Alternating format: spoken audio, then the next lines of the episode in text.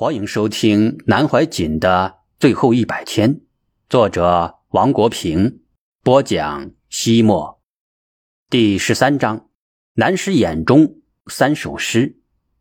一七月九日开始，凤凰卫视连续五晚播放纪录片《西藏的西藏》。大家本来不知道有这么一部片子，后来南师说，胡德平夫妇来电话告知此事。希望大家看看这个片子。一看之下，大家都认为这是一部设置相当认真的纪录片，连看五晚甚是过瘾。西藏的西藏共分五集，分别为：神秘文明的遗痕、探寻象雄文明源头、神秘灿烂的西藏之花、象雄文明失落之谜、本教今生。诚如推介语所言。尘封在阿里荒原的古老文明，藏传佛教之前的本教传承，象雄，西藏文明真正的根，难以解读的象雄文字，绵绵若存的神秘修行，朝圣、祭祀、供奉，横亘千年，佛本之争，让我们一同上路，探知象雄文明的神秘面孔。通过这部纪录片。可以让很多人了解西藏的象雄文明和本教文化。每一集看完，南师都会做极有见地的评述。因为南师早在四川之时，二十多岁的他就已经被授予了密宗上师。一九四五年，南师在神通具足的风了和尚陪同之下，远走西藏、西康，参访密宗各宗各派。风了和尚为他护法，并。安排行程，满空法师为他担任藏语翻译。四川高等法院首席检察官谢自厚大居士供养他红教、白教、黄教、花教等的多种密藏法本。也许由于南师拥有当时西康行院公署少将参议的头衔，因此他能在康藏一带得到顺利的安排。并有得以参透密宗各派奥秘的方便。这一次远行之中，南师参访了贡嘎活佛、根桑活佛等当世大德，得到了多位大师的印证，承认南师为合格的密宗上师。后来，贡嘎活佛还在成都鸣沙大慈寺，特地为南师传授了显密大小戒律。并亲手书写了藏文传法传戒的证书，交给了南师。由此可见，南师对于西藏和本教藏传佛教了解甚深。我曾经见到关于南师学习密宗的文字，可惜一直没有机会向南师求证。文中南师如是说：“我们当年学大密宗的法很痛苦，求法就求了好几个月。”天天到上师面前磕几十个头，天天供餐，上师始终不理你。几个月后总算答应了，据说要与大法有缘的才能传。一百多人报名登记，只圈定二十多个有缘的人。传法前，上师本身在坛城内念经念咒，手中的铃杵叮叮咚咚，比唱歌演戏还要忙。坛场从早到晚供佛的檀香、沉香不断，庄严的不得了。修七天七夜，要修到护法神现身。譬如道场的护法若是韦陀关公，那硬是修到韦陀关公站出来让你看，这个坛场才可以传法。到传法时严重了，前门上锁，后门上锁。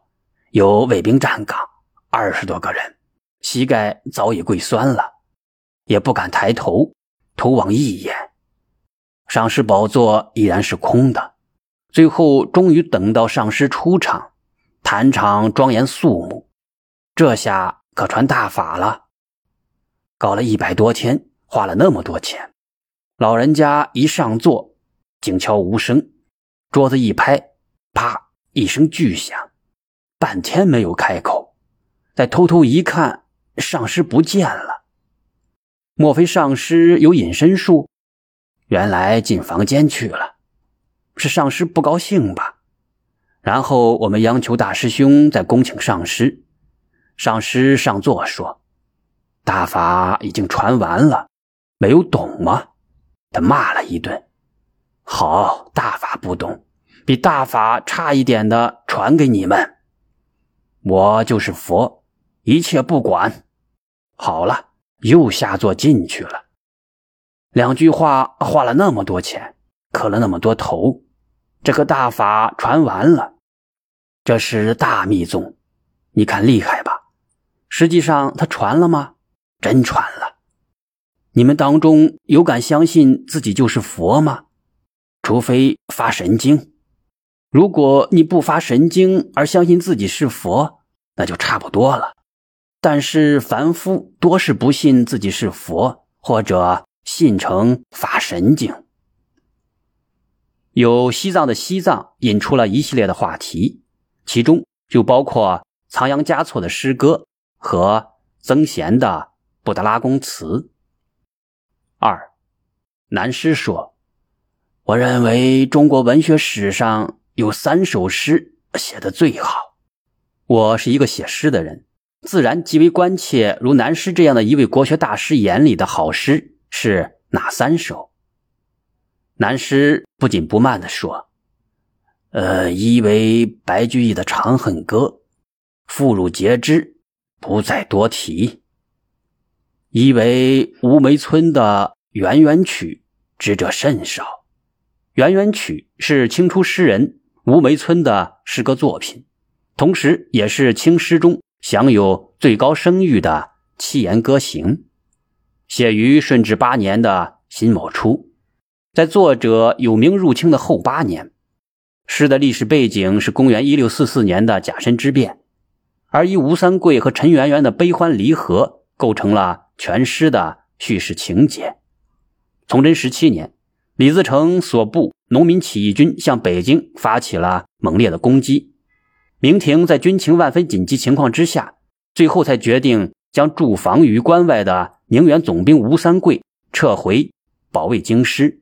当吴三桂军行抵河北丰润之时，北京已经陷落了，并且得知崇祯皇帝自缢于煤山的消息。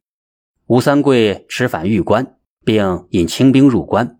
在一片师大战之中，起义军失利，李自成被迫退出了北京城。因为一个女人造成的这一历史的骤然变化。使本来走向胜利的起义军归于失败，最终导致了清王朝在中国的建立。该诗因金庸先生的《鹿鼎记》而为部分武侠读者所熟悉，尤其是其中两句“痛哭六军俱缟素，冲冠一怒为红颜”广为流传。该诗是这样的：“鼎湖当日弃人间。”破敌收京下玉关，痛哭六军俱缟素，冲冠一怒为红颜。红颜流落非吾恋，逆贼天王自黄燕。电扫黄金定黑山，哭罢君亲再相见。相见出京填窦家，侯门歌舞出如花。徐将气里空侯之，等取将军游碧车。家本姑苏浣花里，远远小字交罗旗。梦向夫差院里游，宫娥涌入君王起。前身何事采莲人？门前一片横塘水。横塘双桨去如飞，何处豪家强在归？此计其之非薄命，此时唯有泪沾衣。熏天意气连功业，明眸皓齿无人惜。多归永乡避良家，教就新生轻作客。作客飞狐红日暮，一曲哀弦向谁诉？